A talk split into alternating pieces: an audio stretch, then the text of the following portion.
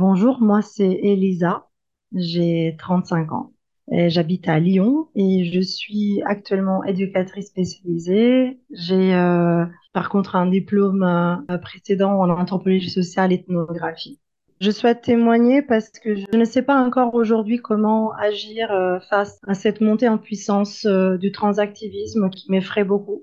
Je n'ai pas de réseau à Lyon de féministes connu à qui je peux me confier. Et donc, c'est un premier acte, en fait. un premier acte de, de rébellion, quelque part. Et puis d'engagement, peut-être, pour plus tard. J'aimerais vraiment. Voilà. Bonjour et bienvenue sur le podcast Rebelles du genre. Nous sommes des femmes, militantes pour l'affirmation et la protection des droits des femmes basés sur le sexe, et donc notre biologie. Le sexe est la raison de notre oppression par les hommes et le genre en est le moyen. Nous sommes les rebelles du genre. Nous observons aujourd'hui avec fureur des hommes qui envahissent nos espaces, agressent nos sœurs, revendiquent nos droits. Conditionnés à la gentillesse et touchés par leur victimisation, les femmes mettent en général un certain temps à comprendre l'arnaque du mouvement transactiviste et commencent souvent par soutenir cette idéologie. Puis elles ouvrent les yeux, constatent sa violence et la refusent. Ce podcast est là pour donner la parole à des femmes qui expliqueront pourquoi et comment elles sont devenues critiques du genre et qui témoignent de leur parcours. Écoutons leurs paroles.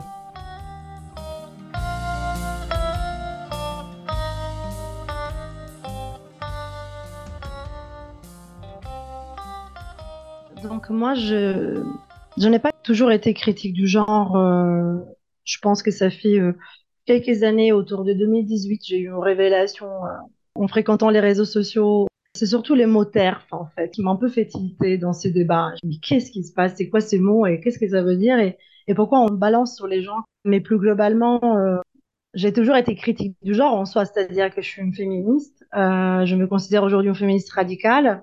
Donc, dans mon parcours, j'ai fait des études en sciences humaines et sociales. Je suis anthropologue de formation et j'ai commencé un master en genre, politique et sexualité d'ailleurs, ça s'appelait comme ça. Et en fait, à l'époque, j'étais assez heureuse concernant euh, tous ces discours qu'on entend aujourd'hui, y compris euh, pro-prostitution, pro-GPA. Euh, C'était en 2012, donc la transidentité n'était pas encore ce qu'elle était aujourd'hui. On disait déjà euh, une femme trans est une femme, mais du coup à l'époque, voilà, j'étais aussi jeune, j'étais pas forcément contre. En revanche, et c'est peut-être le premier moment dans lequel je me suis volontairement exclue de cette mouvance, c'est que ce master 1 a été très compliqué pour moi. Je ne comprenais pas bien ce qui volait mes camarades des classes. C'était pour la plupart des personnes du monde LGBT euh, plus plus aujourd'hui, enfin, je sais pas. Mais surtout, pour moi, c'était plus des militants que des chercheurs. Et en fait, moi, j'étais dans un master recherche. Et pour moi, la recherche, c'est de poser des questions et aller chercher les réponses ailleurs. Et c'est pas avoir une idée et essayer de la prouver. J'avais vraiment l'impression que la plupart de mes camarades bah, essayaient de prouver leur théorie, en fait, par leur recherche. Du coup, ça, c'était un premier décalage. Et puis, bah, deux épisodes que j'avais oubliés avec l'avènement du transavistisme aujourd'hui euh, sont revenus assez rapidement. Bah, le premier, c'était un prof euh, qui a été euh, affiché via un mail collectif qui nous avait été adressé à nous tous, tous les, les élèves du master. Enfin, j'étais dans ce cours, mais je pense que je me rappelle même pas avoir été à ce séminaire même. Ce prof aurait parlé de quelque chose lié à la médicalisation de la transsexuelle. À l'époque, on parlait encore des transsexuels. Je pense qu'il disait qu'il n'était pas forcément en désaccord avec la, médicalisation.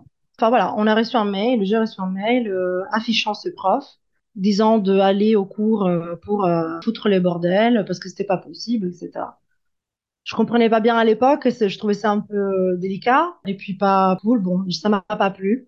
C'était un mail qui avait été envoyé par euh, d'autres étudiants, par qui D'autres étudiants.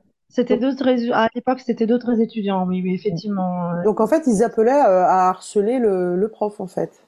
Un peu. Il a été affiché, oui, et puis il a dit, on a dit, enfin, ils nous ont demandé de tous de venir au prochain séminaire pour protester contre. Oui, ça s'appelle du harcèlement.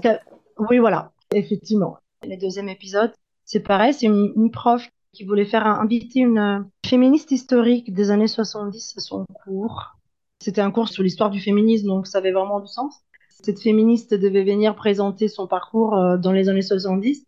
Et pareil, des élèves de ce séminaire ont fait pression sur la prof euh, principale pour qu'elle ne vienne pas à cause de ces idées qui avaient évolué à l'époque. Effectivement, ces féministes étaient, avaient voilà, on avait un peu viré sur la, sur des idées, hein, voilà, qui, qui étaient en contradiction avec ce avec ce qu'aujourd'hui, voilà. Je sais, je sais pas trop les dire en fait, mais là, elle était beaucoup contre les voiles islamiques. C'était pas très bien vu, en tout cas dans le, dans les masters. Mais au-delà de ça, moi, ce qui c'est qu'elle a été désinvitée.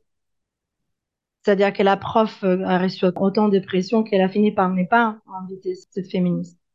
Et ça, c'était vraiment gênant. Je me dis, mais en fait, à quel moment on peut comprendre l'histoire du féminisme, y compris des évolutions de la pensée de quelqu'un qui a fait un parcours dans le féminisme, si on exclut les personnes, en fait, c'est pas une tribune politique, euh, la FRAC, c'était un séminaire de recherche. Et du coup, je l'ai rencontrée, pour le coup, j'avais fait une interview euh, avec elle euh, exprès, parce que ça m'a emmerdé qu'elle était euh, virée comme ça. Pour le coup, j'ai quitté en fait le, master 1, je suis retournée en filière plus classique, en anthropologie sociale. Après, je suis pas la seule, il y avait une autre fille avec moi qui me disait à peu près la même chose, qui se sentait pas vraiment à l'aise et qui a quitté pareil le master mais à, l'époque, on va dire que j'avais pas encore euh, théorisé tout ça. Il y avait des trucs qui me gênaient, mais je, je suis passée à autre chose, etc. Et puis, ben, euh, effectivement, c'est plus tard. Je ne saurais pas les situer dans le temps, mais vraiment, les mots TERF, c'est les premiers euh, signes d'alerte. Enfin, pour moi, c'est c'est tellement évident que ça remplace les mots putes ou les mots ou les mots sales féministes ou, les mots ou les mots féministes bal en fait, l'utilisation de ces mots tels que je l'ai vu dans les réseaux sociaux surtout, et aujourd'hui je les vois de plus en plus dans les vidéos des manifs avec des violences extrêmes, mais à l'époque on était plus dans l'insulte euh, harcèlement internet, on va dire, et pour moi c'est vraiment un... Mais qu'est-ce qu'elles foutent les féministes en fait à, là-dedans, et pourquoi on utilise ces mots comme une insulte? Pourquoi on n'a pas le droit de demander des choses, juste de, de se dire, bah que peut-être des hommes dans les espaces féminins ou dans les sports féminins, c'est peut-être pas euh, la meilleure des choses, quoi. Enfin, non, ça c'était le début. Puis il y a eu euh, J.K. Rowling. enfin, voilà, j'ai pas mal suivi en fait euh, tout ce qui a pu se passer. Et plus j'en comprends, plus j'entends, plus je lis, plus je vois des, documentaires et des vidéos, plus je suis inquiète. Donc là, c'est aujourd'hui vraiment le coming out terre. Enfin, je sais pas si on peut le dire comme ça, mais je ne suis pas d'accord en fait avec tout ce qui se passe. Ça me fait peur, ça me fait peur pour moi, ça me fait peur pour mon travail aussi. Il y, a beaucoup à dire, hein, mais euh, le corps, quoi, enfin, les corps euh, féminins, c'est quelque chose. Hein. Il, faut toujours le, le contrôler, il faut toujours le, les mettre dans des cases, dans des boîtes, parce que sinon, enfin, le temps qu'il m'a fallu pour accepter mon corps et encore aujourd'hui, euh, il en faut les temps qu'il m'a fallu de sortir d'un trouble alimentaire. Euh, et enfin, je, pense que j'aurais sauté dans les, dans les trains trans au bout d'un moment si j'avais vécu cette époque-là. Peut-être pas, j'en sais rien, mais je me rappelle l'envie quand j'étais adolescente de j'avais cette image de moi qui essayait d'aplatir mes seins. C'est une image, hein, c'était quelque chose qui revenait de temps en temps. Je me suis jamais trop à poser la question. Mais aujourd'hui, ça revient en fait par rapport à tout ce que j'entends sur les témoignages des binders, des, compressions des seins, etc. Et je me dis, bah, ah ouais, j'ai failli, j'aurais pu, j'aurais pu vraiment. Et, et je suis tellement contente d'être une femme, même aujourd'hui, hein, avec toutes les choses que je sais euh, horribles que ces sociétés nous font vivre, mais je suis tellement contente d'avoir un corps euh, fonctionnel. Je peux donner la vie, en fait. J'ai pu, c'était magnifique, c'est incroyable. Et en fait, euh, j'aurais pas pu. Ou j'aurais peut-être pu, euh, mais comment? Enfin, je sais que ça existe des femmes trans identifiées, donc qui se prétendent garçons, qui, euh, qui, peuvent, qui peuvent tomber enceintes. On en montre de temps en temps, mais il faut quand même savoir que à partir de plusieurs années de prise de testostérone, les, il y a un risque de cancer de l'endomètre qui est urgent et aussi de cancer des ovaires. Donc euh, 4 à 5 ans de prise de testostérone, il faut impérativement faire une ovariectomie et une hystérectomie. Donc euh, à ce mm. moment-là, c'est la stérilisation. Donc les prétendus hommes qui accouchent, bon, ben c'est des euh, c'est des femmes en fait qui euh, ont transitionné euh, récemment en fait. Voilà. Oui. Oui, oui, et ça, ça on le dit pas. Et puis l'atrophie du utérus, l'atrophie du vagin, l'hypertrophie du clitoris qui parfois implique qui a l'air douloureux Et puis, sur, et puis donc ça amène à des excisions médicales. Oui. Ben oui, mais ça a l'air douloureux ce truc. Enfin, sérieux? moi, je, moi, ça, m'a l'air vraiment douloureux. vraiment, euh, je, je comprends pas. Envoyé hier un, homme enceint sur un magazine, je sais plus où. Euh, L'amour. Je, voyais une émission à la télé. C'était c'était récent, non? Il y, a, il y a eu un. oui, oui, cette semaine, c'est Glamour qui a sorti ça. Et hier, du coup, Maya Mazurette, euh, la bien-pensante euh, à quotidien, qui expliquait que il fallait être un peu moins réactionnaire alors qu'en fait elle raconte des, sottises, des âneries, et que on est, euh, on est, on est prié de, on est prié de croire ces bêtises comme ça, euh, juste pour pas avoir l'air d'être des réactionnaires. Mais à quel moment en fait euh, on n'a pas abdiqué notre intelligence? Non mais j'ai regardé cette émission, cette même émission, et, et et je rêvais ma casquette de chercheuse. Euh, et je dis, mais quand, quand elle faisait des parallèles avec la, la mythologie grecque, qui est d'ailleurs une mythologie qui va, qui vient bouffer les, les déesses euh, féminines euh, euh, précédentes pour en faire un patriarcat. Hyper patriarcal la mythologie grecque. Non mais sérieux ah oui non mais parce que l'autre il naît de sa cuisse donc les hommes enceintes ça a toujours existé je dis ouh là enfin non là sérieux enfin Zéus a accouché d'Athéna par sa tête donc tout va bien quoi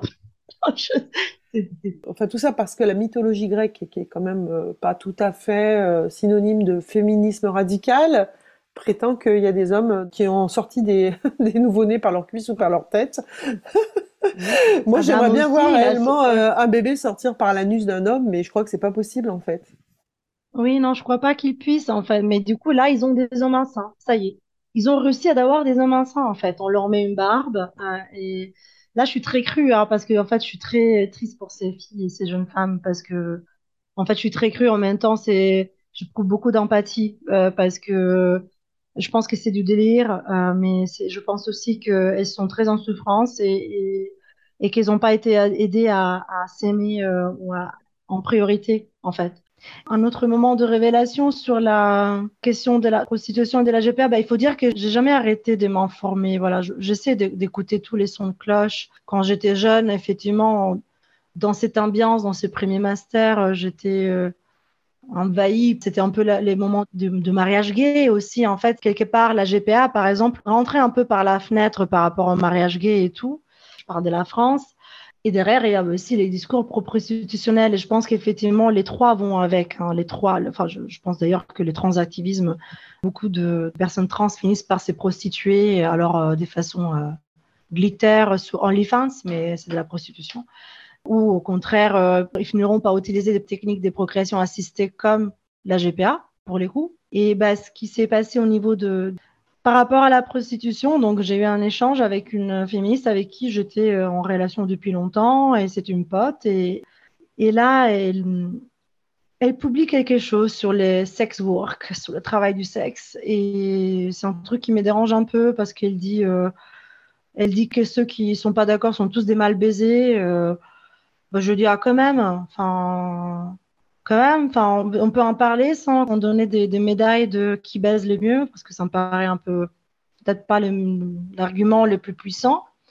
Et ben, son discours était, euh, ouais, non, mais en fait, euh, on, on, va arrêter de se parler parce que là, moi, je, franchement, j'aime la bite, j'ai pas peur de les dire et, les. et, j'aime baiser. Je dis, bah, enfin, oui, moi aussi, mais j'ai juste pas envie de t'en parler dans un discours qui n'a rien à voir, mais c'est. J'aime bien avoir des relations sexuelles aussi, j'ai envie de dire. En fait, c'est plus euh, les arguments des personnes qui sont pro-prostitution, euh, pro-proxénète, pro-GPA, etc.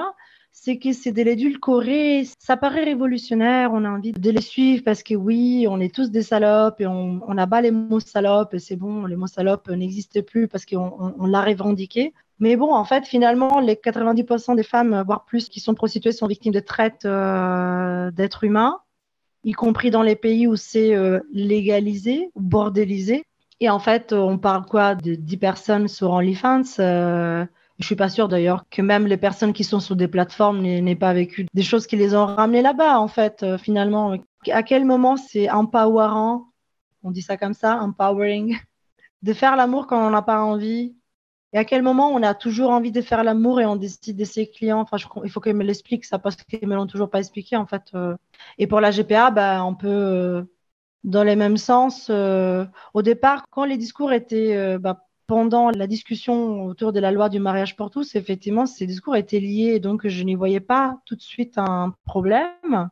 Mais je pense que j'étais vraiment jeune, j'avais moins de 25 ans. Alors, vous voyez, euh, quand on a moins de 25 ans, on est un peu plus con. Enfin, le cerveau est en pleine euh, évolution et en fait, on n'a pas encore fini de grandir. Et je pense que c'est vrai. Et c'est pas un jugement. Je pense qu'effectivement, j'étais jeune et j'avais envie de révolution et ce discours-là était attractif. Mais du coup, pour finir, voilà, aujourd'hui, euh, je pense que ça a suivi les cours du transactivisme et de la prostitution. Toutes ces choses me, touchent beaucoup parce que ça parle de femmes, ça parle de féminisme. Moi, je, depuis mon trouble alimentaire, je me suis toujours intéressée aux femmes quelque part. J'ai toujours cherché le pourquoi du comment. J'ai toujours cherché à savoir pourquoi la majorité des troubles alimentaires sont féminins. J'ai toujours essayé de comprendre parce que ce n'est pas juste une maladie mentale, c'est une maladie mentale féminine.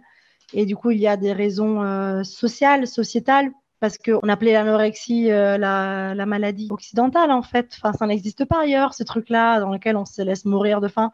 Et donc, j'ai toujours essayé de comprendre, et c'est pour ça que je me suis jamais arrêtée à ce qu'on me disait, et parfois j'ai adhéré à certaines choses qu'aujourd'hui je regrette, justement, je, n'y adhère plus. Et le discours de la GPA ou de la modernité des substitutions est tellement violent parce que c'est pareil, on nous envoie des paillettes à la figure avec euh, une mère porteuse qui serait hyper contente, qui garde toujours contact avec son, avec le bébé qu'elle a accouché, euh, et avec les parents euh, électifs, mais en fait, euh, derrière, il y a les usines à bébés, quoi. C'est comme la prostitution. Il y a les usines à bébés derrière. Enfin, on parle de quoi, La réalité pour celles et ceux que ça intéresse, vous pouvez taper usine à bébé hein, sur votre moteur de recherche, vous verrez. Et puis on va prochainement interviewer euh, une femme euh, brillante qui euh, connaît parfaitement cette question-là de la GPA pour montrer qu'il y a bien effectivement un lien très très net entre la transidentité le, et la GPA et, et, toutes les violences faites aux femmes en fait. C'est une marchandisation de nos corps, comme la transidentité, comme la mm. prostitution en fait. Voilà, c'est mm. tout est lié. Hein. Et je voudrais ajouter qu'aujourd'hui, je les ressens d'autant plus, notamment les discours à la GPA me, donnent des frissons d'autant plus. Ces liens-là qui se créent, je l'ai vécu moi-même et c'est très dur de parler en tant que mère dans la société actuelle. Moi, je trouve que les mères, ils sont dévalorisées à tout moment. J'ai du mal à parler en tant que mère parce que je, on a toujours l'impression d'être un peu gaga, etc. Et du coup, euh, euh, d'être jugée comme étant gaga et juste avec un cerveau de mère, quoi. Mais je veux revendiquer que être mère, euh, c'est une expérience féminine à part entière et que on n'est pas obligé de l'être, mais que c'est une expérience féminine qui change des choses. Faire un bébé et détacher ce bébé. Je pense même pas aux femmes, en fait. Pensons à ce bébé. Pensons même à ce bébé, en fait, qui va être détaché du corps qu'il a connu pendant neuf mois, du son de la voix qu'il a connu pendant neuf mois, de tous les liens. Aujourd'hui, on dit il faut allaiter pendant six mois, euh, c'est très bien. Et puis euh, derrière, euh, on sépare les bébés euh, à la naissance. Je en, fait, pas. en fait, ce que ça m'évoque, c'est exactement la même idée. Les mères euh, dites porteuses, hein, euh, on leur demande de se dissocier complètement de leur corps et de ce qu'elles ressentent et du bébé. Et exactement de la même façon qu'on invite les, les jeunes filles aujourd'hui à se dissocier de leur corps en le prétendant masculin pour mettre à distance ce qu'elles ressentent en fait. Et ça, c'est une très très grande violence supplémentaire pour ces jeunes femmes qui ont cette réaction-là, justement mmh. parce qu'elles oui. ont été violentées. On passe à la question suivante du coup? Oui. Pourquoi penses-tu que cette idéologie est une menace pour les femmes, pour leurs droits, pour les enfants, pour la société, pour la démocratie? C'est une grande question. Pour les femmes, parce que c'est l'énième négation de notre existence. Déjà, les faits qu'on puisse pas dire femme, parce que concrètement, effectivement, les plannings familiales dit qu'on ne peut plus dire homme ou femme. Mais dans les faits, ce que je retrouve, moi, c'est toujours la remise en question du mot femme. Moi, je n'ai pas encore vu, ou très peu, de femmes trans identifiées qui veulent rentrer dans les sports masculins. La question est qu'on redéfinit les mots femmes avant tout, parce que ça a commencé comme ça. Les femmes trans sont des femmes. Ça n'a pas commencé avec les hommes trans sont des hommes, en fait. C'était le premier mantra trans, c'était celui-là. Donc déjà, après, on intègre les hommes trans parce que, ou les femmes trans identifiées parce que voilà. Mais d'abord, c'est une question d'hommes qui veulent. Euh, D'ailleurs, historiquement, la majorité des personnes qui font une transition, à l'époque on les appelait les transsexuels, ont toujours été des hommes. Je veux dire, ça a toujours été une question d'hommes qui ont des paraphilies, justement, ou des, des voilà. Sauf qu'aujourd'hui, c'est le contraire. Aujourd'hui, il y a euh, 75% de transition, c'est des jeunes filles. Hein. C'est des oui. jeunes filles. Mais oui. c'est pas les mêmes, voilà. en fait. Hein. C'est plus pour Alors, faire la féminité que pour euh, prendre leurs pieds. Hein. Voilà. Alors, effectivement, là, je suis désolée, parce qu'effectivement, je ne suis pas arrivée là-bas, mais historiquement, on parle d'hommes qui euh, se ressentent femmes. C'est la majorité des cas qu'on peut retrouver euh, sur le dernier siècle. Là, aujourd'hui, effectivement, ils ont augmenté, les, filles, surtout les jeunes filles qui veulent transitionner euh, en prenant de la testostérone, etc. Effectivement, je pense que c'est vraiment pas les mêmes choses. Je pense que c'est vraiment du déni de son propre corps, de l'envie d'enfuir, de dissocier, comme tu disais. Alors que pour les hommes, je lisais qu'il y a différentes typologies, mais souvent des l'autogénéphilie. Enfin, donc, je lis souvent sur les sites le partage de Nicolas Cazot et Audrey Hard. Euh, ils ont fait l'histoire du transactivisme euh, et ça parle vraiment d'un groupuscule d'hommes transidentifiés qui construisent tout ça, en fait. Et puis, bah, maintenant, ce sont les, les jeunes filles qui sont les victimes en plus, nous sommes victimes en tant que femmes parce que des femmes se font voler leur place dans le sport, parce que les femmes euh, sont plus à risque de se retrouver face à un homme euh, intact dans un vestiaire, euh, parce que pour plein de raisons, parce que les mots femmes disparaissent. Et elles sont victimes une autre fois parce que la plupart des jeunes femmes, donc la plupart des personnes qui s'identifient en tant que trans aujourd'hui, ce sont des femmes, donc des femmes qui vont être médicalisées à vie, donc pour lesquelles la voix la testostérone change, la voix de façon permanente, déjà. Donc, euh, ils auront toujours une voix d'homme. Ils auront toujours de la pilosité masculine. Donc voilà, euh, juste qu'on est, on est doublement victime en tant que femme par nos espaces et par euh, la médicalisation à vie, par en fait l'appropriation de notre corps reproductif, quelque part. Et les enfants, bah, aujourd'hui aussi, la plupart des personnes transidentifiées, c'est en fait, c'est pas des adultes même, c'est des enfants et des enfants qui n'ont pas fini de grandir. C'est dangereux parce que j'ai peur de ce qui va se passer plus tard. J'ai peur de ce que de cette idéologie, de qu'est-ce qu'elle va apporter euh, à mon enfant, qu'est-ce qu'on va mettre dans la tête de mon enfant et comment je vais pouvoir réagir sans que on m'enlève mon fils parce que voilà parce que je n'étais pas d'accord avec ce qu'on disait.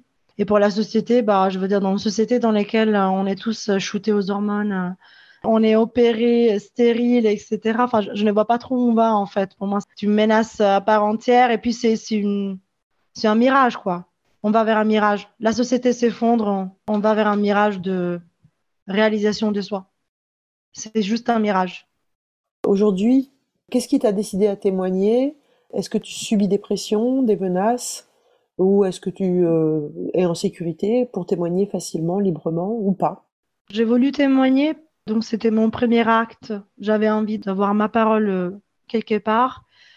Je n'ai pas souhaité témoigner avec mon vrai prénom. Euh, voilà, je me suis posé beaucoup la question. Je n'ai pas subi de pression, moi, personnellement, je ne me sens pas en danger à l'heure actuelle. En revanche, j'ai peur pour mon travail. C'est-à-dire que si on me reconnaît, est-ce que.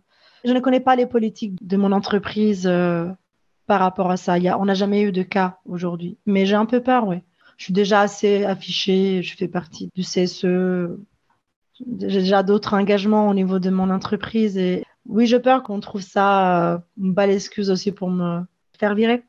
Donc euh, ça, ça, ça me fait un peu peur, oui, effectivement. Je ne me suis pas encore assez entourée, assez forte, on, va dire, pour pouvoir euh, le faire non anonymement. En tous les cas, merci de le faire, même anonymement. Est-ce que tu aurais une anecdote, un événement à raconter sur euh, quelque chose qui t'aurait marqué euh, concernant la transidentité ou le transactivisme? C'est vraiment dans les cadres de mon travail, je découvre, euh, mais tout récemment, des dossiers avec une formation qui avait été suivie par un collègue concernant la transidentité et c'était les plannings familiales qui faisaient cette formation. Et là, je découvre vraiment le lexique trans. je découvre que c'est ce qu'on en apprend aujourd'hui aux éducateurs spécialisés, en fait. C'est ce qu'on leur apprend. S'ils vont faire un cours pour accompagner des personnes transsexuelles, on leur apprend qu'il y, a, euh, il y a des pénis féminins et des vagins masculins. On leur apprend que les dix clites, euh, qui seraient un clitoris hypertrophié par la testostérone, euh, est l'équivalent d'un pénis. On leur raconte que hommes et femmes, il faut plus les dire parce que c'est mal poli, quoi. De dire homme ou femme parce qu'en fait, on ne sait pas quel sexe on a en face de nous c'est quand même l'une des premières choses qu'on apprend euh, en enfant à reconnaître euh, les personnes en fonction de leur sexe, mais bon, d'accord. Alors, juste pour le, pour le fun, là, je viens d'aller sur le lexique trans du, planning familial, je vais vous en lire une définition. Par exemple, la définition sexe. je pense que pour tout le monde, ici, c'est, on, sait ce que c'est, le sexe, mais pas pour le planning familial. Pour le planning familial, c'est un construit social basé sur des observations moyennes des différences biologiques entre les genres. Il est communément admis scientifiquement que le sexe est un spectre. Et alors on a en italique en dessous marqué peut également désigner l'appareil génital. Voilà, voilà, voilà. Donc, euh, il est communément admis scientifiquement que le sexe est un spectre. C'est marqué dans le lexicon que je viens d'ouvrir à l'instant. Voilà. Euh, l'identité de genre, par exemple, c'est le ressenti interne du genre de l'individu, indépendamment de son assignation, du regard de la société et ou de son apparence ou expression de genre. Autrement dit, on est supposé savoir comment les gens ils se sentent à l'intérieur d'eux-mêmes. Tout ça pour dire qu'effectivement, le planning familial a des positions qui sont quand même très très lunaires. Pour moi, les plannings familiales est une institution. C'était l'institution pour la contraception, pour l'avortement, pour les femmes, quoi. J'ai fait un stage. Ben oui, mais j'y ai fait un stage, j'ai appris tellement de choses. mais j'étais, euh, ah, je suis encore dégoûtée là, d'apprendre ça, d'apprendre que fil des hormones, des ordonnances, euh, comme euh, dans la pratique de l'avortement, mais c'est pas possible, c'est pas la même chose. Enfin, on peut pas faire ça. Euh, ils assimilent en fait les droits à l'avortement au droit à disposer de, leur corps, mais c'est disposer de son corps, c'est disposer d'un corps qui est fonctionnel en fait, avec lesquels on va pouvoir vivre une vie entière et bazarder comme ça euh, des, corps sains euh, sans juste poser la question de, je sais pas, pour les filles de violences qu'elles auraient subies parce que le témoignage d'Axel est très parlant pour ça. Oui, oui, c'est vrai. Et puis, euh, ce qui est aussi très euh, outrageant, c'est le fait qu'elles utilisent en fait toutes ces luttes féministes qui leur ont donné euh, cette aura pour aller dans les établissements scolaires et leur vendre des, des, produits purement antiféministes, purement misogynes. Ça, c'est un truc de fou quand même, de se dire que mm. tous ces combats, toutes ces victoires qu'on a menées, qui aujourd'hui amènent à cette, ces sottises, mm. c'est incroyable. Oui, oui, non, mais c'est énervant parce que c'est de la réappropriation d'un, je pense, un combat qui était juste celui de, des personnes avec des troubles de euh, désordre de développement sexuel. Ah, tu parles des personnes intersexes qui ont effectivement oui, euh, voilà, un, trouble, un trouble de, de, voilà, de développement sexuel, on est d'accord. Et c'est vrai que ça existait. Et je pense que c'est vraiment là que ça naît et ça a été réapproprié et détourné totalement la pratique de justement façonner les génitaux d'un bébé qui naissait avec des organes génitaux, euh, on va dire, un peu ambigus, ça a existé effectivement et c'est dégueulasse. Comme c'est dégueulasse euh, l'excision des, petites filles euh, en général. Enfin, c'est dégueulasse d'aller toucher les organes génitaux d'un enfant. Mais ça, c'était un combat des personnes justement dites intersexes, donc avec un, désordre, un, désordre de développement sexuel. Et là, on prend ça et on dit qu'on nous assigne mâle ou femelle à la naissance. Mais, mais, mais pas du tout. c'est tellement absurde qu'on ne sait même pas quoi répondre en fait. Mais pas du tout. Mais c'est enfin, et puis c'est de la réappropriation. C'est ce qui, c'est ce qui est énervant en fait, c'est qu'un combat qui est juste et en plus qui disait non mais ne touchez pas aux organes génitaux des bébés les gars, arrêtez de faire ça arrêtez de, de modifier parce que ça n'est pas exactement un pénis ou un vagin, parce que c'est quelqu'un qui avait un trouble de, développement sexuel. Et là, euh, et, là du coup, on accepte par contre de toucher aux organes génitaux des enfants qui ne sont pas qui ne sont intersexués et qui se sentent donc qui, se sentent d'un autre genre. En fait, ce qui est, terrifiant, c'est qu'on on décourage les enfants à se sentir différents. Or, euh, qu'est-ce que c'est être différent si c'est pas avoir une personnalité? Donc en fait, on, coupe, on mutile le fait d'avoir une personnalité et d'éventuellement ne pas être euh, exactement de la même blancheur que les autres moutons du troupeau. Enfin, c'est ouf. Moi, je suis pas une femme euh, comme toi. On est toutes différentes. On a toute notre féminité, si elle existe. Enfin, j'en sais rien.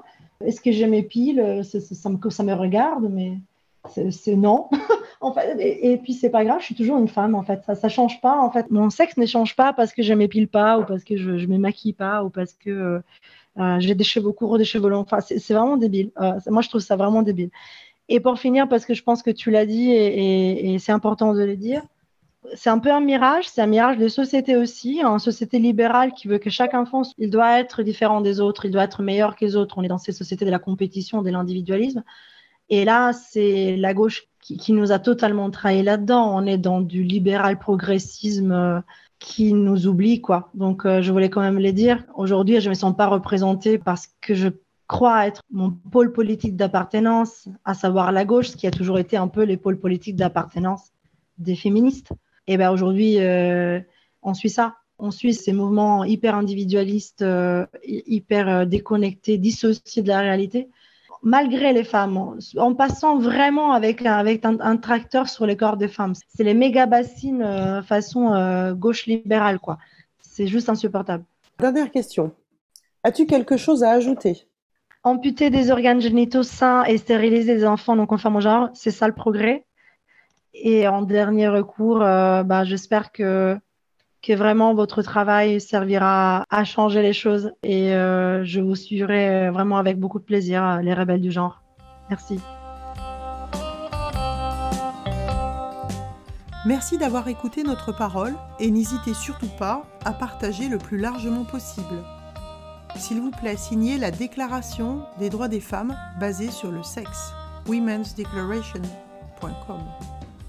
Rejoignez-nous, n'ayez plus peur. Ensemble, nous ferons changer les choses. Si vous souhaitez témoigner, contactez-nous. Et à bientôt pour un nouveau témoignage de Rebelles du genre.